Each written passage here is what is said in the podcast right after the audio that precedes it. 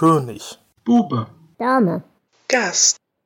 Der Stephen King Reread Podcast. Hallo und herzlich willkommen zu einer neuen Folge König, Bube, Dame, Gast. Nachdem wir ja in den letzten Wochen den Turm abgeschlossen haben, äh, kommt uns die Chronologie ganz entgegen, denn es kommt jetzt endlich mal was Kurzes, äh, nämlich Colorado Kid. Eine, naja, nennen wir es mit ganz viel Optimismus eine Novelle. Äh, und dazu habe ich mir nicht nur wie immer den großartigen Jonas eingeladen. Hallo Jonas. Hallo Dela. Sondern natürlich wie immer auch den wundervollen Flo. Hallo Flo. Guten Abend. Und die absolut großartige feine Frau Steffi. Hallo Steffi, ist schön, dass du mal wieder dabei bist. Hallo. Ähm, dich kennen wir zumindest in diesem Format schon mal aus der Charlie Chuff Chuff Folge. Aber wie ist denn das? Äh, hast du irgendwelche neuen Projekte oder alte Projekte, die du bewerben willst? Dinge, die du gerne unseren Hörer und Hörerinnen mitteilen möchtest? Äh, ja, man hört mich im Unterhaltungszimmer, jetzt nicht nur noch mit Ralf, sondern wir haben uns ja den Sven adoptiert vor knapp einem Jahr. Und ähm, sonst Podcast Adventskalender. Wer mitmachen will, äh, im Juli schicke ich Nachrichten raus. Könnt ihr euch wieder bewerben.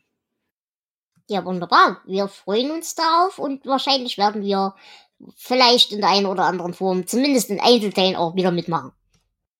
Na, das möchte ich hoffen.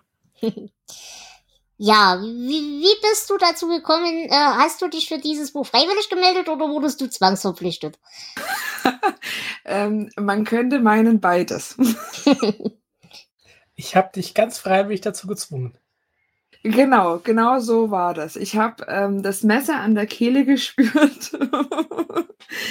Nein, äh, es hieß, es ist ein kurzes Buch. Und da dachte ich, Mensch, für ein kurzes Buch, da kannst du dich doch mal äh, melden und sagen, ähm, da liest du auch mal was. Mhm. Wie sehr hast du uns jetzt? Ein bisschen. Das ist gut, wir hassen uns auch selbst dafür, keine Angst. Gut, bevor wir aber zu den interessanten Dingen dieses Buchs kommen, würde ich sagen, Flo, du hast doch bestimmt eine zeitliche Einordnung für uns. Ja, ähm, ich habe das Jahr 2004. Und zwar in, ist im Jahr 2004 äh, der Verlag oder das Imprint Hard Case Crime gegründet worden. Ähm, die bringen so mehrfach im Jahr kleine Büchlein raus mit Hardboiled-Geschichten, also den klassischen Detektivgeschichten. Und zwar nicht nur ähm, aus der Ära der Pulps, sondern auch ganz neue Geschichten. Und da hat der Herausgeber einfach mal rumgefragt, lieber Stephen King, würdest du uns hierfür was schreiben? Und King hat ja gesagt. Hm. Und so ist The Colorado Kid, äh, ja, Deutsch auch Colorado Kid, ähm, im Jahr 2005 entstanden. Ähm, das Buch ist, ja, wie du sagst, eher eine Novelle.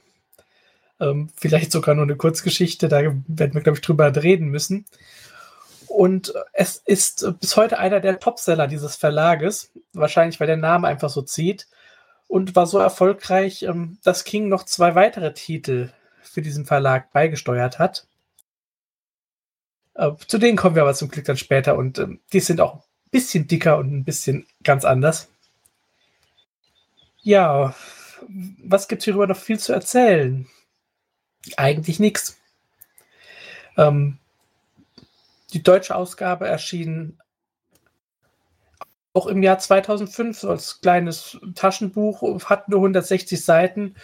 Und um, ähm, was darin passiert, das erzählt uns jetzt der Jonas. Wir haben in diesem Buch mal wieder eine Geschichte in einer Geschichte. Die Rahmenhandlung ist folgende. Auf der Insel Moose Lookout Island verabschiedet gerade die Belegschaft des Weekly Islander einen Journalisten aus Boston, der eine Serie namens Ungeklärte Rätsel Neuengland schreiben wollte. Die Belegschaft besteht aus den beiden Redakteuren Vince und Dave sowie der Praktikantin Stephanie. Die beiden Alten haben dem Redakteur einige Geschichten zum Besten gegeben, jedoch alles solche, die immer mal wieder von den Lokalblättern aufgewärmt werden, unter anderem auch wenn es auf Halloween zugeht. Steffi jedoch erzählen sie noch eine andere Geschichte. Im Jahr 1980 finden zwei Jugendliche am Strand einen toten Fremden. Spätere Untersuchungen ergeben, dass er an einem Stück Rindfleisch erstickt ist. Dabei hat er nur eine angebrochene Packung Zigaretten, ein Streichholzbriefchen mit einem benutzten Streichholz und eine russische Münze. Da die Fingerabdrücke nicht bekannt sind, wird sein Foto in den lokalen Zeitungen veröffentlicht. Jedoch bleibt die Identität weiter unbekannt. Erst über ein Jahr später fällt auf, dass der Steuerstempel auf den Zigaretten aus Colorado und nicht aus Maine stammt. Nachdem das Foto jetzt auch dort veröffentlicht wird, meldet sich die Witwe des Toten, den wir jetzt als James Cogan kennen, der übrigens nicht Raucher war. Cogan wurde etwa fünf Stunden, nachdem er sich in Colorado von einem Kollegen verabschiedet hat, in einem Fish and Chips Laden auf Moose Lookout Island gesehen. Mit Linienflügen kann er das unmöglich geschafft haben. Vince und Dave haben eine Theorie aufgestellt, wie er über welche Privatflughäfen es eventuell doch geschafft haben könnte. Auch glauben sie, dass Dave ermordet wurde und die Zigaretten deshalb dabei hatte, um schneller identifiziert werden zu können. Aber wie, von wem oder warum, wissen sie nicht. Oder was die russische Münze bedeutet. Und daher ist es zwar eine Geschichte, aber keine, die für die Zeitung taugt. Zu viele offene Enden. Schließlich bietet Vince äh, Stephanie einen festen Job an und das Buch ist zu Ende. Gut. Ja, hm. liebe Steffi, ich, mir bleibt an dieser Stelle eigentlich nur mich zu entschuldigen. Weil ich muss sagen, ich habe schon echt lange kein so schlechtes Buch mehr gelesen. Geschweige denn ein so schlechtes Buch von Stephen King. Es tut mir leid. Ja, also das hatte ja auch einen Vorteil. Also ich lese ja sehr wenig so eine Bücher. Ich lese ja eher so Fachliteratur und so ein Kram. Ähm, nach quasi etwa drei Seiten, die ich gelesen habe, war ich so müde, dass ich eingeschlafen bin. Es hat es auch ein bisschen in die Länge gezogen, diese wenigen Seiten zu lesen. Ja, wir haben dich ja extra ausgesucht, ähm, weil in dem Buch ja auch eine Steffi vorkommt. Und wir dachten, du kannst dich wegen dem Namen da besser reinversetzen. Deswegen, ähm, ja. Wie fandest du es denn so im ersten, ja? Also ich muss tatsächlich sagen, dass ich so ein bisschen dachte, ähm, also so bis Seite 60 oder so, habe ich gedacht, okay, jetzt haben wir das Vorwort erledigt, jetzt könnte es ja auch mal losgehen. Und äh, ab da, also dann ging es ja tatsächlich um diesen Toten und alles drum und dran. Und äh, ich muss ehrlich gestehen, die letzten 30 Seiten habe ich eben gelesen ne? und dachte am Ende einfach nur auf den letzten beiden Seiten, was zur Hölle, warum? Warum habe ich dieses Buch gelesen? Ich hätte auch einfach nur das Inhaltsverzeichnis lesen können, was es nicht gibt. Ähm, und ich wüsste jetzt genauso viel über den Toten wie vorher. Ja, ich habe äh, verschiedene Rezensionen wieder mal gelesen und äh, da stand auch öfter mal drin, äh, wenn man den Klappentext liest, weiß man am Ende genauso viel, wie wenn man das Buch liest. und das stimmt leider. Ja, also, ja. Wie ging's euch anderen denn damit? Jonas, wie ging's dir? Hm, ich dachte erst, ach ja, äh, Geschichte, Geschichte kann vielleicht gut werden, aber der Punkt, ab dem es gut wurde, der kam einfach nicht. Also, nee, ich, ich war sehr enttäuscht und es gab ja auch kein so richtiges Ende. Das, äh, ja, die haben halt da was erzählt und dann gehen sie irgendwie in die Pause oder machen Feierabend und das, ja, nee, das war alles sehr unbefriedigend. Mhm. Flo? Ich kann nicht mal sagen, dass ich es jetzt schlecht fand. Es ist aber einfach zu unbedeutend, um da groß drüber nachzudenken. Es ist ein, es ist ein netter Happen, aber er bleibt einem nicht im Gedächtnis, weil er keinen Inhalt hat. Und ich muss dir halt leider an dem Punkt schon widersprechen, dass es ein netter Happen ist, ehrlich gesagt. Weil dafür hat es zu viele technische Schwächen, dafür hat es zu viele Macken, die mich stören. Das Balancing ist total beschissen. Hm, also, ich finde es wirklich ernsthaft schlecht. Es ist nicht so schlecht wie Sprengstoff, aber auch das ist nur der Länge geschuldet. Ich muss tatsächlich sagen, also es ist nicht gut, um Gottes Willen, aber ich fand es auch, also es ist von der, von der Story her irgendwie blöd, aber vielleicht liegt es wirklich an der Steffi. Ähm, ich habe mich schon so in dieser Situation gesehen, wie man so als junge Frau so zwei älteren, gediegenen Männern zuhört, wie sie irgendwie eine Geschichte, was Cooles aus ihrem Leben erzählen.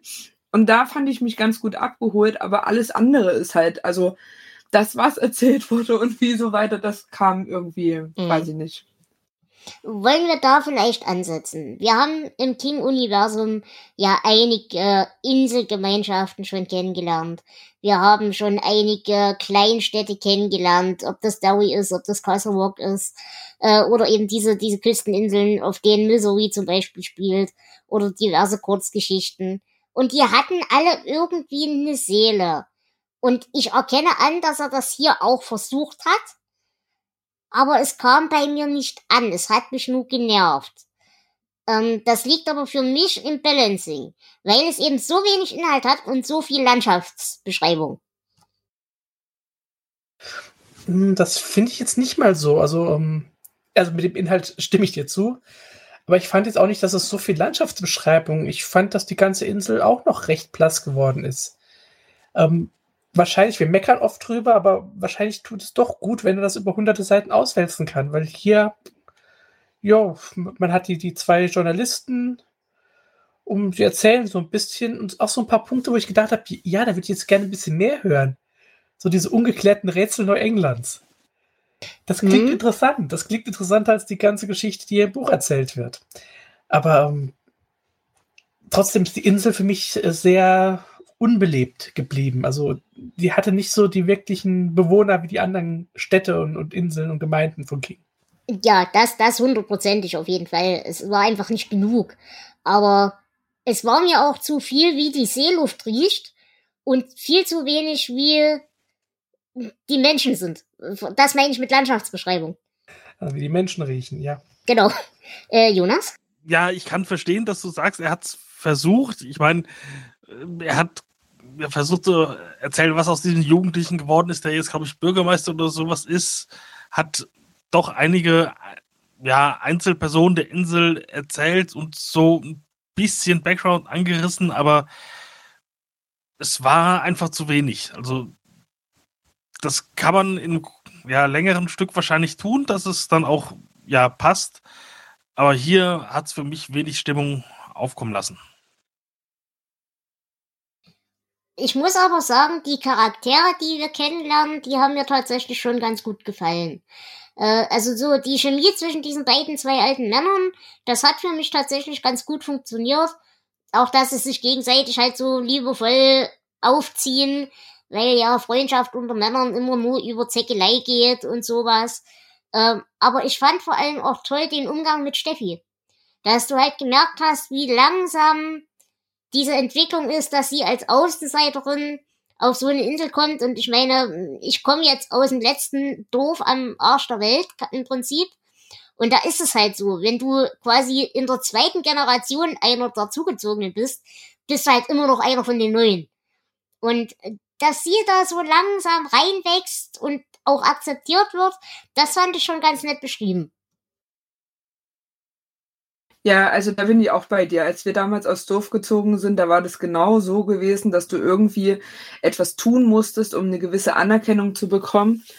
Ähm, jetzt nicht mal im negativen Sinn, sondern dass du eben dir etwas erarbeiten musstest, um dich halt als, als ähm, geeignet äh, gesehen zu lassen. Und genau das ist ja da auch passiert. Und ich fand auch, also ich fand diese drei Personen wirklich gut in dem, was sie getan haben. Mhm. Ja, das äh, war auch für mich so etwas, dass die Geschichte über das es gerettet hat, was Dela wahrscheinlich darin sieht, also über katastrophal. Ähm, ich mochte die Figuren so ein bisschen, auch wie sie miteinander umgehen und ähm, ich hätte gerne eigentlich mehr davon gehabt. Also mehr Handlung und nicht nur einfach eine Erzählung. Weil mm. wir haben hier einfach hier nur eine, eine, passive Erzählstruktur. Wir kriegen erzählt, was, was da mal passiert ist und Steffi darf dann so ein paar äh, gedankliche Lücken füllen oder muss, damit sie akzeptiert wird. Und ähm, es ist ja beim, bei Filmen sagt man immer äh, Show, don't tell. Also zeig es und erzähl es nicht einfach. Das ist bei Büchern natürlich schwieriger, aber hier hätte man doch auch da ein bisschen mehr machen können. Der einzige Kritikpunkt, den ich an dem Punkt wieder habe, aber ich werde nicht müde, das bei King zu erwähnen. Natürlich haben wir hier wieder eine junge Frau, die von zwei alten Männern belehrt wird. Ich meine, ja, sie kriegt ihre Anerkennung, das ist schön und gut. Aber auch hier hätte ich mir viel besser die Konstellation vorstellen können. So eine alte Frau von 90 Jahren, die auf dieser Insel schon immer gelebt hat, die sie so ein bisschen an die Hand nimmt oder vielleicht sogar einen jungen Mann ein bisschen an die Hand nimmt. Das hätte mal das Machtverhältnis ein bisschen umgekippt, aber das ist nicht zu erwarten von King. Sehe ich ähnlich, ja. Gut, aber ich muss sagen, es gab auch trotzdem ein paar Nebencharaktere, die mir ganz gut gefallen haben.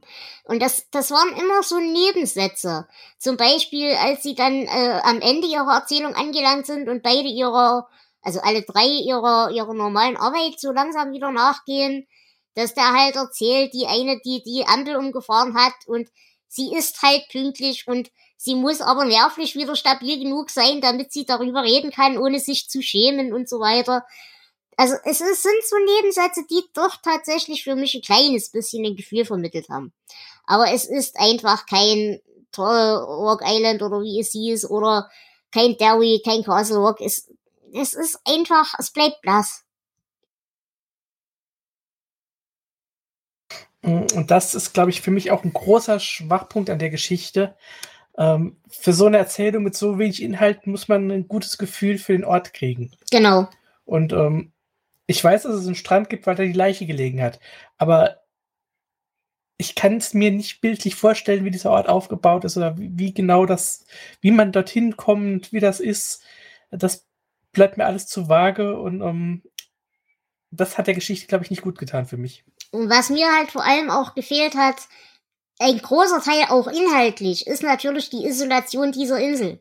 Dass halt nur eine Fähre fährt zu so und so vielen Stunden und so weiter.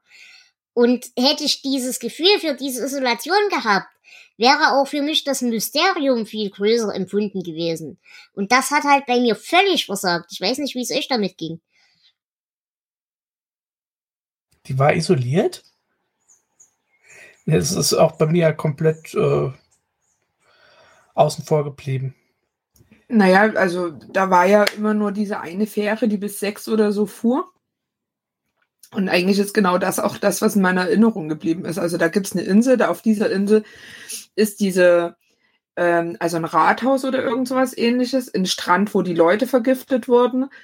Ähm, diese, diese, diese Journalistenbude da und ein Restaurant. Und viel mehr kann ich mir zu dieser Insel nicht vorstellen. Ja. Mhm. Und für mich war das diese Fähre, äh, fährt um sechs ja, ich lebe auf dem Land. Für mich ist das normaler Personennahverkehr. Ja, genau. Richtig, richtig. Ja. Mm, was ich aber sage, es tut mir übrigens leid, aber wir können über die Geschichte selber wirklich nicht viel sagen. Ähm, deswegen möchte ich mich vielleicht hier ein bisschen auf den Stil mal einschießen. Weil es da tatsächlich ein paar Momente gab, die mir das Buch erträglich gemacht haben. Und das eine ist zum Beispiel, dass wir Dialekt verwenden, um diese mh, hm, Distinktion gegenüber den Festländern irgendwie rauszuheben. Das hätte viel mehr sein können, aber es hat trotzdem funktioniert in Ansätzen. Denn das ist ja auch der Moment, wo Steffi so ein bisschen Heimat findet, sobald sie den Dialekt versteht. Und ich glaube, Steffi, du kennst das genauso gut wie ich. Dialekt ist halt teilweise das, was wir nicht loswerden, im Guten wie im Bösen. ja. Ayu. Es sind euch sowas, so, so Kleinigkeiten irgendwie positiv aufgefallen oder lief das für euch auch alles schulterzuckend durch? Das fand ich schon ganz nett. Ähm, wobei, wie du sagst, auch hier hätte mehr sein können. Also nicht unbedingt mehr Dialekt, aber so mehr, ähm, ja, mehr eingefärbt. Das Ganze. Eingespielte Rituale allein ja. schon, zum Beispiel. Das, deswegen, das mochte ich auch bei diesen den zwei alten Männern. Die haben, die waren für mich wirklich so, wir arbeiten seit so vielen Jahrzehnten zusammen, wir kennen uns, wir wissen, was wir hier machen müssen. Äh, das fand ich ganz nett. Ähm, aber wie du gesagt hast, der Dialekt, ähm, ich habe das Buch gelesen und ich habe ähm, versucht, es im englischen Hörbuch zu hören. Das war keine Chance. Nicht nur der Dialekt, also ich habe den, den Sprecher ohnehin nicht verstanden, ähm, aber so jedes fünfte Wort habe ich ungefähr verstehen können und ich habe normal kein Problem mit englischen Hörbüchern. Äh, da war es ein bisschen sehr viel. Aber zum Lesen äh, fand ich das äh, gut gemacht. Mhm.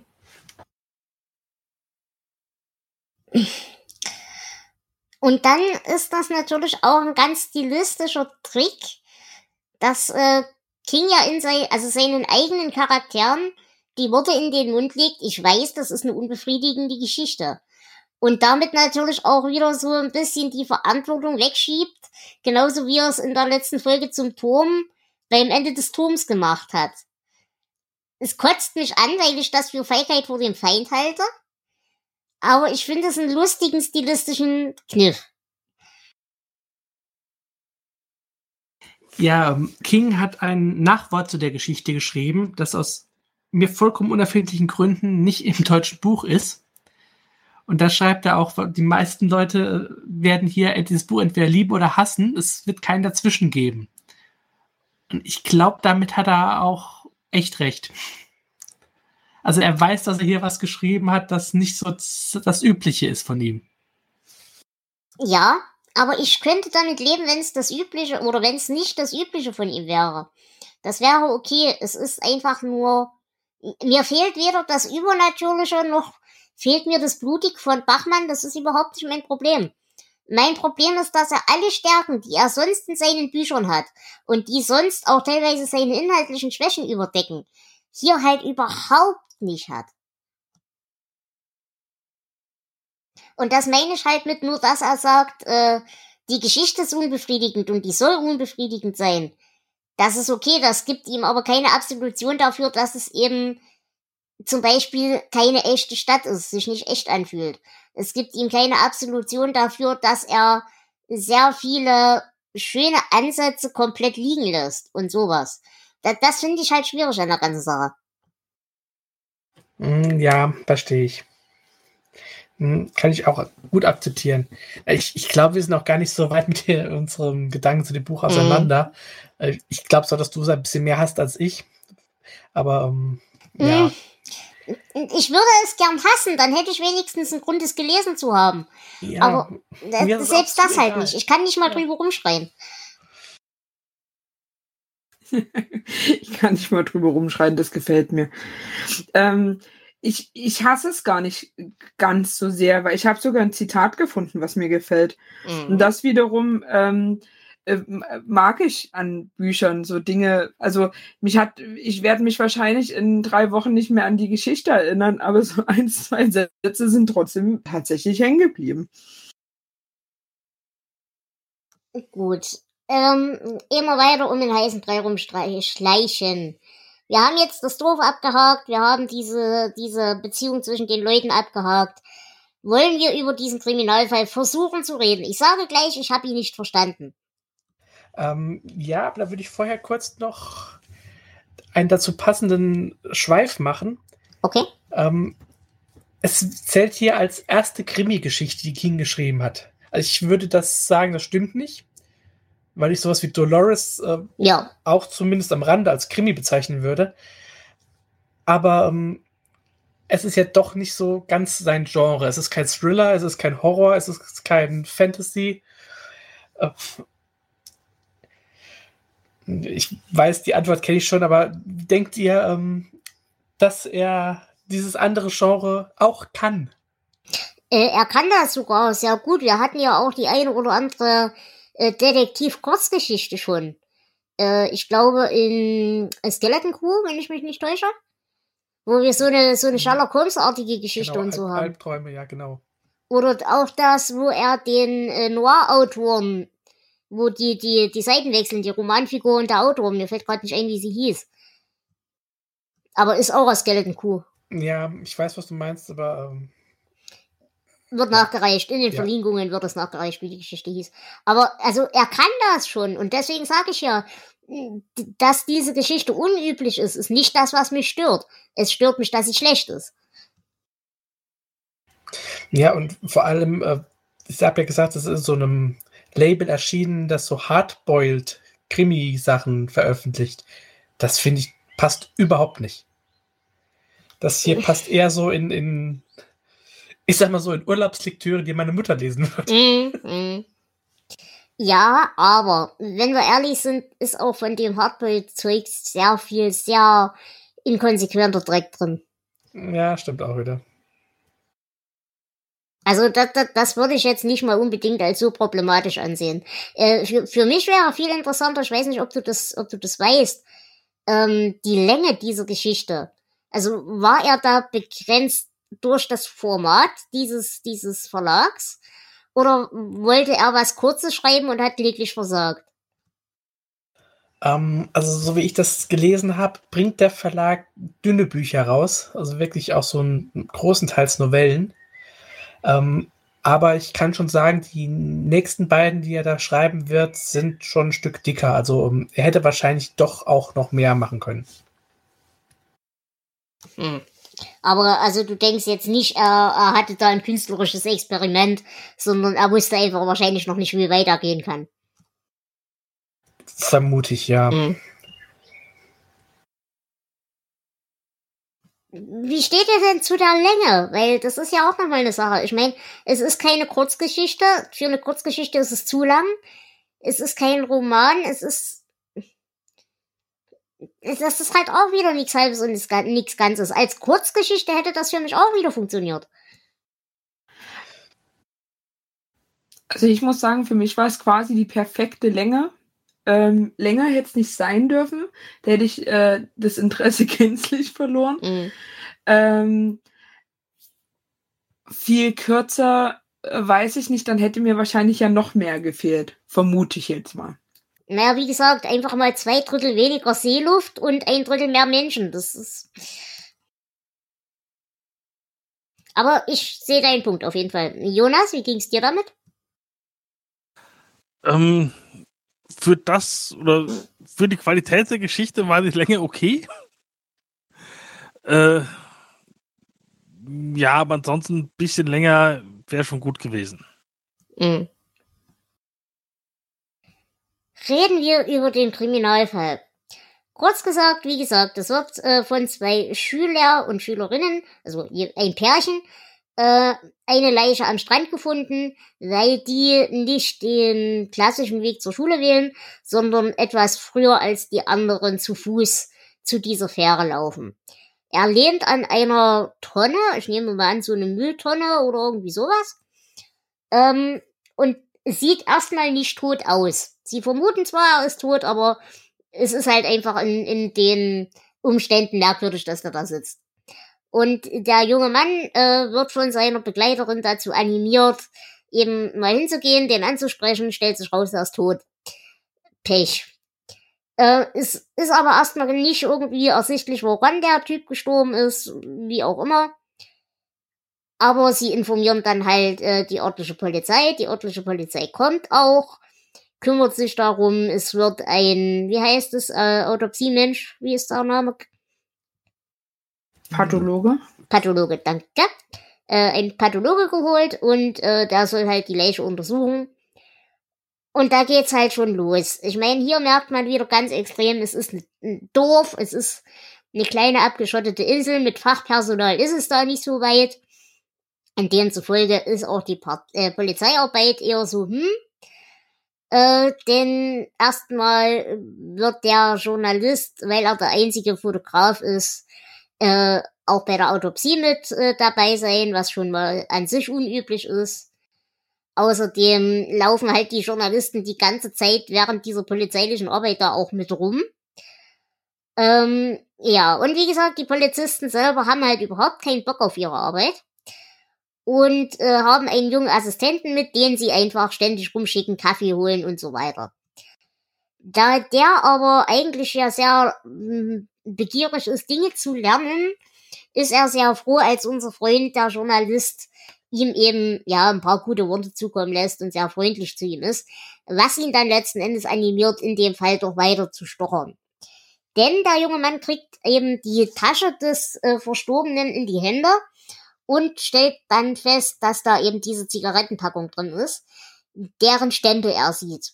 Das fällt ihm aber erstmal komplett aus dem Hirn, bis er ein paar Jahre später bei seinem Schwiegervater ist und sieht, dass da eben auch wieder so eine, so eine Steuermarke drauf ist. Und das mit dieser Steuermarke ist eigentlich der einzige Grund, weshalb wir Colorado Kid identifizieren können. Bis zu diesem Zeitpunkt ist das Ganze völlig substanzlos. Weil wir haben einen Toten, wir stellen fest bei der Autopsie, da ist er steckt. Mehr wissen wir nicht. Ähm, die Handhaltung halte ich persönlich auch für Blödsinn. Weil wenn du erstickst, also, wisst ihr, was ich meine? Wenn du erstickst, fuchtelst du oder greifst dir an den Hals. Aber du hast ja die Handhaltung nicht so, als hättest du ein Stück Fleisch gehalten. Ja, verstehe ich, was du meinst. Mhm. Aber ich fand's lustig. Also da, da muss ich sagen, da äh, das war so eine Szene, die ich mir im Comic-Stil irgendwie vorgestellt habe. Er beißt in sein Essen, was auch immer das war, verschluckt sich und fällt um, weil er erstickt ist. hat, hat das Ding noch in der Hand, das, da kommt eine Wölfe und klaut das. Und Ja. das, äh, die- diese Vorstellung war eine der lustigen. Ja, auf jeden Fall bis dahin, bis wir diese Zigarettenschachtel finden, ist es eine anonyme Leiche. Bis dahin ist es auch noch nicht unbedingt ein Rätsel. Wir wissen, der Typ gehört nicht auf die Insel, aber wir wissen jetzt nicht, dass der von sonderlich weit herkommt oder so. Ähm, und dann finden wir eben diese lustige, diese lustige Steuermarke und kriegen raus, der ist aus Colorado. Äh, die beiden Journalisten lassen der ganzen Sache keine Ruhe. Wie gesagt, sie schalten eine Suchanzeige und Zeug äh, woraufhin sich die Ehefrau meldet, die auch sagt, also der ist nicht freiwillig abgehauen, da stimmt irgendwas nicht, das ist alles komisch. Aber sie ist bereit und froh, die Sache eigentlich auf sich beruhen zu lassen, solange sie nur das Geld der Lebensversicherung kriegt, nach eben mittlerweile über einem Jahr. Kann ich auch irgendwo nachvollziehen, aber hm. So, und das ist eigentlich alles, was passiert. Denn im Prinzip ist der Rest nur Spekulation, wie der Typ jetzt dahin gekommen ist und wie der Typ jetzt gestorben ist. Und da muss ich euch fragen, ich habe einfach keine Vorstellung von den Weiten der USA. Also mir ist es bewusst, dass dieses Land scheiß groß ist. Und mir ist auch vollkommen bewusst, dass Reisezeiten da ein massives Ding sind. Aber ich kann mir vorstellen, dass dieses große Mysterium, wie der, wie der Reiseweg von, äh, Reiseweg von dem Typen war, dass das bei uns als Mitteleuropäer überhaupt nicht funktionieren kann. Und dass du da wirklich ein Ami sein musst, um überhaupt darüber stutzen zu können, initial. Also mein großes Problem war ja, dass ich, äh, äh, also das ich gar nicht wusste, dass es in Amerika, also ich habe mich damit nicht so richtig befasst, dass es in Amerika auch ein Netherland gibt. Und ich dachte die ganze Zeit, warum fliegt der denn von der Niederlande ähm, nach Colorado? Das ergibt doch auch gar keinen Sinn. Aber als ich das dann rausgefunden habe, habe ich mir wirklich auch die Frage gestellt, ähm, wie skurril das ist, dass er so eine Reise auf sich nimmt, um am Ende trotzdem zu sterben. Also irgendwas kann da ja gar nicht hinhauen. Hat das denn mit den, mit den Entfernungen für euch funktioniert, äh, Jonas? Mm, ja, doch schon. Also dadurch, dass ich halt äh, doch viel amerikanische Serien gucke, auch Kriminalserien und so, äh, da ist das schon klar, auch dass halt Amerika über diverse Zeitzonen geht. Äh, das äh, ja, hat für mich überhaupt kein Problem dargestellt. Nee, Problem nicht, aber dieses, dieses initiale Unglauben, das, das ist, als würdest du, ich sag mal so, würdest du mir hier sagen, der Typ in Bad Ems wurde von einem fliegenden Eisbär erschlagen. Das ist eine Sache, die halt äh, im ersten Reflex, ohne drüber nachzudenken, unlogisch ist. Und ich nehme an, für einen Ami ist es im ersten Reflex unmöglich und unlogisch, davon auszugehen, dass der innerhalb von so und so vielen Stunden von Colorado in dieser Insel sterben kann. Und das ist für mich war das das Problem, dass ich über diese Zeitzone und diesen ganzen Krempel nachdenken musste und dadurch für mich das Ganze eben nicht initial mysteriös war. Nee, das ging ganz eigentlich schon. Aber vielleicht auch, weil ich halt den Klappentext gelesen hatte und da schon wusste, dass der von Colorado in einer gewissen Zeit bis hierhin gekommen sein muss und dass das unerklärlich sein kann. Vielleicht lag es daran. Mhm. Und ich äh, gebe zu, ich habe auch nachgeguckt, äh, wie die Entfernungen sind, um mir das besser vorstellen zu können. Ich habe es so akzeptiert, weil ich halt auch weiß, wie riesig das Land ist. Aber ähm, so genauen Überblick hatte ich da natürlich auch nicht. Wie weit ist das? Weißt du das noch? Äh, nein, aber ich gucke schnell nach. ja, er zeigt mir die Route nicht an, aber es ist verdammt weit. Also Colorado ist so eher äh, mittlerer Westen und Maine liegt ja ganz im Osten. Ah, mhm. okay. Also das ist schon äh, ein gutes Stück. Mhm. Aber wie gesagt, das, das ist halt was, das hat für mich logisch ja, aber dadurch hat mir halt die Freude am Mysterium gefehlt. Drücken wir es so aus. Interessant fand ich halt tatsächlich gegen Ende zu die Spekulation, ja, ist der Typ jetzt umgebracht worden oder nicht oder wie auch immer. Zum Beispiel auch dieser kleine Hinweis mit, mit dieser russischen Münze. Das hätte ich mir schöner gewünscht, dass da ein bisschen mehr Substanz dahinter ist. Oder dass wir da wirklich ein, ein, ein kalter Krieg-Ding draus machen oder sowas. Es hätte ja trotzdem mysteriös bleiben können. Aber nein, das ist ein Werbemensch. Weißt du, woran mich das Ganze erinnert hat? Äh, kennt ihr den Film JFK? Ja. Ja, um das Kennedy-Attentat. Und der Film besteht ja eigentlich auch nur da, daraus, dass äh, die Leute versuchen, die Verschwörung aufzudecken, die Kennedy ermordet hat. Und da werden auch nur diese einzelnen Punkte, die nicht wirklich zusammenhängen, immer wieder und wieder und wieder. Und das hat mich sehr daran erinnert, weil es auch da nicht so wirklich eine Auflösung dann am Ende gibt. Äh, ich fand's, ja, ich fand es schön, diese ganzen Hinweise, die er gesät hat, aber wie du sagst ja auch die Münze. Aber es hinterlässt einen dann irgendwie, ja, doch unbefriedigt. unbefriedigt, weil es, man erfährt halt nichts weiter. Gut, es, wenn man, ähm, wenn er mehr darauf eingegangen wäre, wie unbefriedigend das für die Figuren ist, das kam für mich auch nicht so sehr rüber, dass die seit so vielen Jahren daran arbeiten, die müssten doch eigentlich viel frustrierter sein, oder? Genau. Hm. Und das ist halt auch das nächste. Mir ist der Typ völlig egal. Mir ist den seine Frau völlig egal. Gerade weil wir ja gesagt haben, sie kriegt ihre Lebensversicherung. Äh, ich habe überhaupt keine Motivation, über diesen Fall nachzudenken. Und ich sehe auch nicht die Motivation, die die anderen haben, über diesen Fall nachzudenken. Ja, also da bin ich auch voll dabei mit dieser russischen Münze. Da habe ich jetzt zum Schluss noch gedacht, oh, jetzt wird es nochmal spannend. Jetzt erfahre ich irgendwas, dass der in, in Informant ist, der irgendwie seine Familie schützen wollte oder irgendwie so ein Zeugenschutzprogramm oder irgend sowas. Und dann geht es einfach nicht weiter mit dieser Münze. Warum?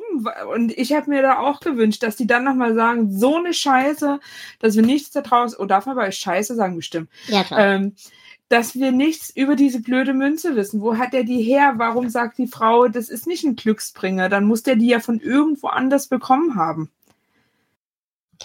Die, wie gesagt, es hat ein paar schöne Ideen. Zum Beispiel eben das mit der Münze, aber auch die Idee mit der Zigarettenschachtel.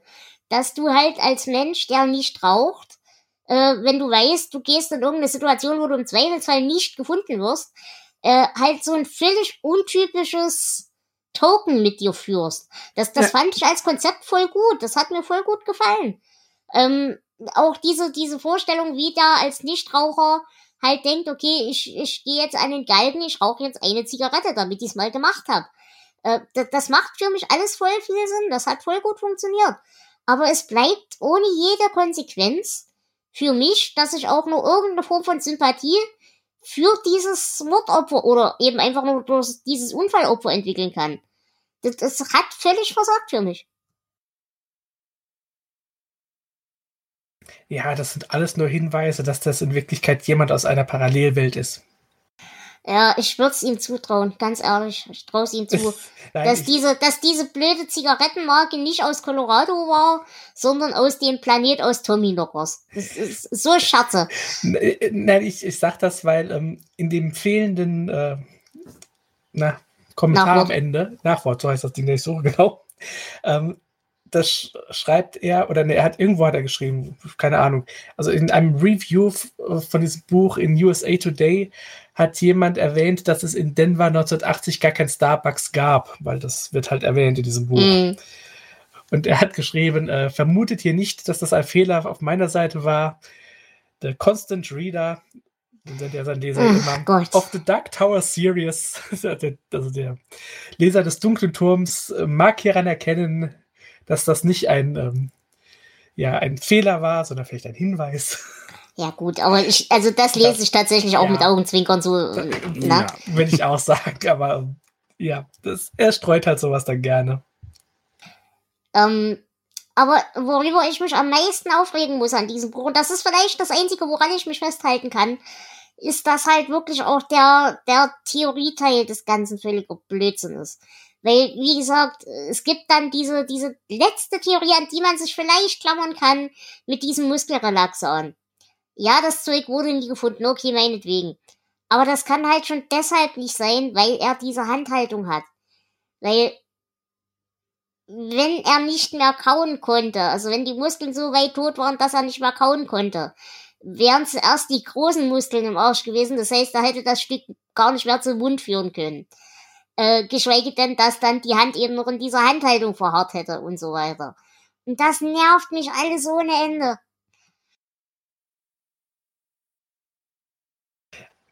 Mir ist es zu egal, ob dass ich genervt bin.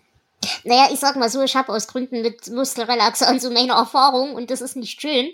Ähm, aber das funktioniert so nicht, Freunde. Ich muss zugeben, ich habe mir über die Theorien echt keine Gedanken gemacht, weil es, ja, mir war Es das Ganze ja zu, zu komisch. Mhm.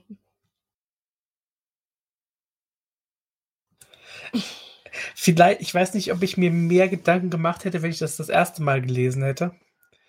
Ich Ja. hab's das erste Mal gelesen und nein. Ja. ja. Nein, mir war es egal, weil ich wusste, dass es kein, kein Ende, kein Ergebnis gibt. Ähm, ich kann mich aber auch nicht mehr erinnern, was ich beim ersten Lesen gedacht habe, weil das einfach eine Geschichte ist, die man sofort wieder vergisst. Mhm. Mhm, Wollen wir noch über den Themenkomplex reden? Da ist ja auch wieder Medienkritik drin. Finde ich jetzt auch wieder, hm. Ich meine, einerseits haben wir hier diese, diese ganze Inselökonomie, die sehr gut funktioniert, dass man eben dem reichen Idioten vom Festland das Trinkgeld abnimmt und dann aber dafür sorgt, dass es eben die arme alleinerziehende Mutter kriegt und so weiter und so fort. Das hat funktioniert. Ähm, und ja, dass wir dem Außenseiter auch nicht alles erzählen, auch das hat funktioniert. Aber dann eben wieder diese Argumentation, ja, der ist ja auch von der Presse und der würde dann da halt eine Story draus schnitzen, weil sie eben so unbefriedigend ist. Und das ist aber unser, unsere Geschichte und so weiter. Ich, verstehe alles, was er damit sagen will, aber es kam auch hier wieder nichts an bei mir. Vor allem, weil die anderen Geschichten, ähm, die ja dann in diesem Buch landen, die finde ich interessanter als das hier. Obwohl man sie halt wahrscheinlich schon tausendmal in der einen oder anderen Punkt gehört hat. Vielleicht auch deshalb. Gut. Mir fällt wirklich nichts mehr ein, was ich mir jetzt noch aus den Rippen schneiden soll. Euch? Absolut nicht. Naja, vielleicht noch ähm, die Geschichte des Somerton-Mannes. Ähm, 1948 wurde nämlich in Adelaide, Australien, am Somerton Beach eine Leiche gefunden. Ähm, die, ja, der ganze Fall hat so ein paar Querverweise bleibt.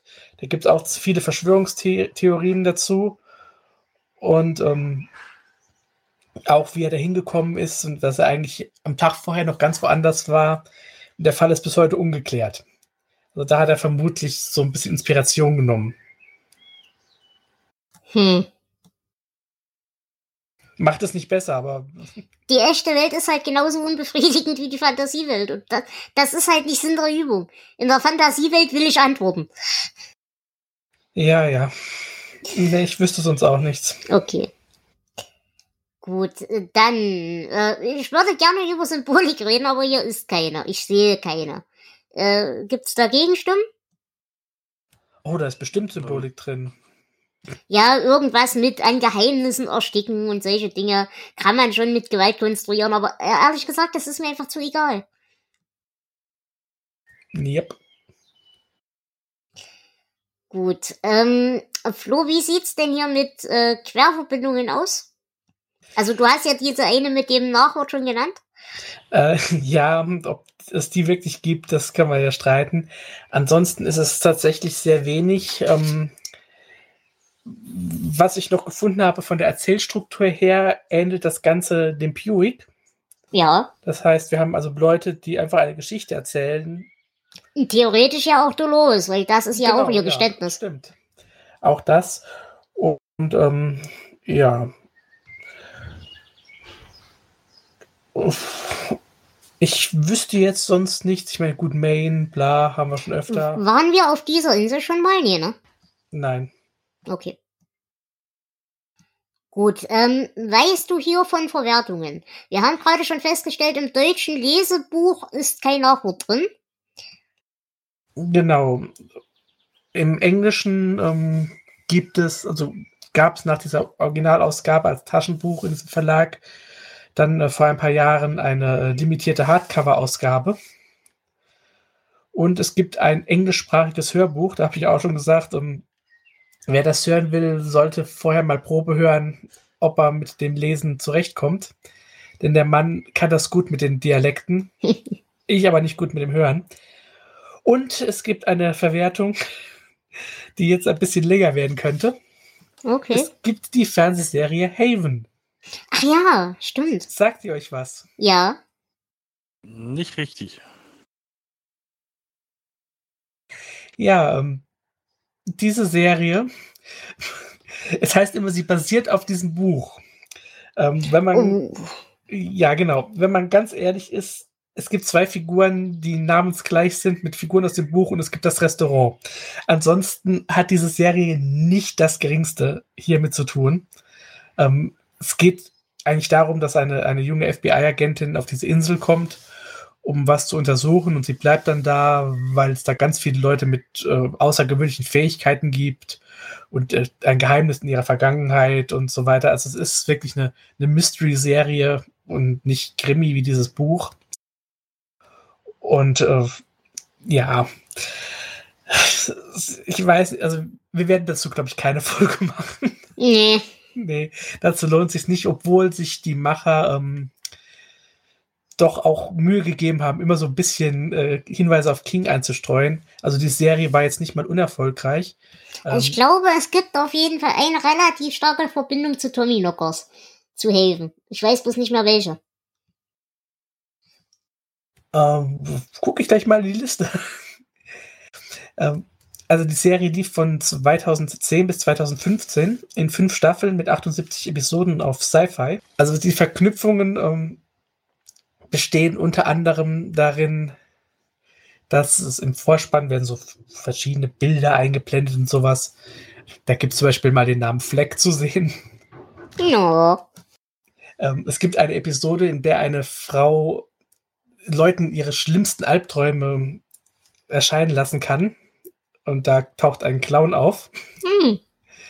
Ja, es gibt äh, eine Geschichte um einen Jungen, ähm, der Zeichnungen verändern kann und dann verändert sich die Realität. Das hatten wir in der letzten Folge bei Patrick Denville in der Turm.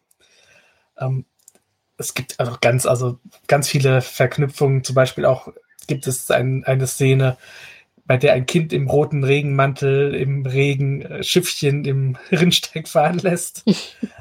aber ja, also wirklich groß mit King hat es dann aber doch nichts zu tun. Ich sag mal so, die Serie ist putzig. Es ist, für so nebenbei gucken ist die nett.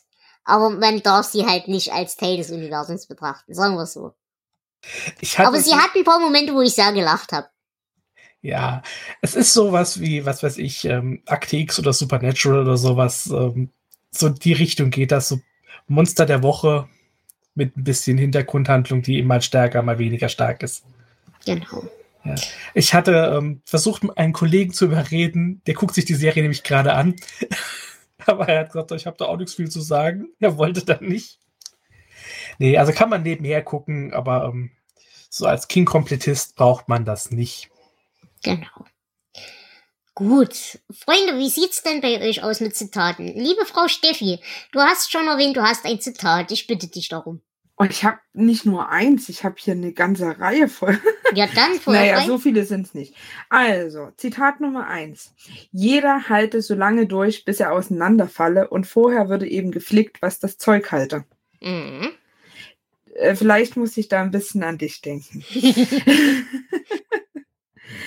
ähm, dann habe ich noch, du musst vorsichtig sein, Steffi, hatte Dave einmal zu ihr gesagt, als sie draußen auf der Veranda saß, auf den Schoß den Block mit einem halbfertigen Artikel in ihrer schwungvollen, nach links geneigten Handschrift. Das Leben auf der Insel schleicht sich dir klammheimlich in den Körper und wenn du es einmal hast, ist es wie Malaria. Dann wirst du es so schnell nicht mehr los.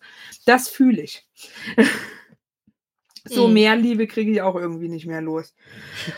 Und ähm, dann hatte ich zum Abschluss noch, das fand ich tatsächlich gar nicht mal so schlecht und es hat auch zu meinem Wochenende so ein bisschen gepasst.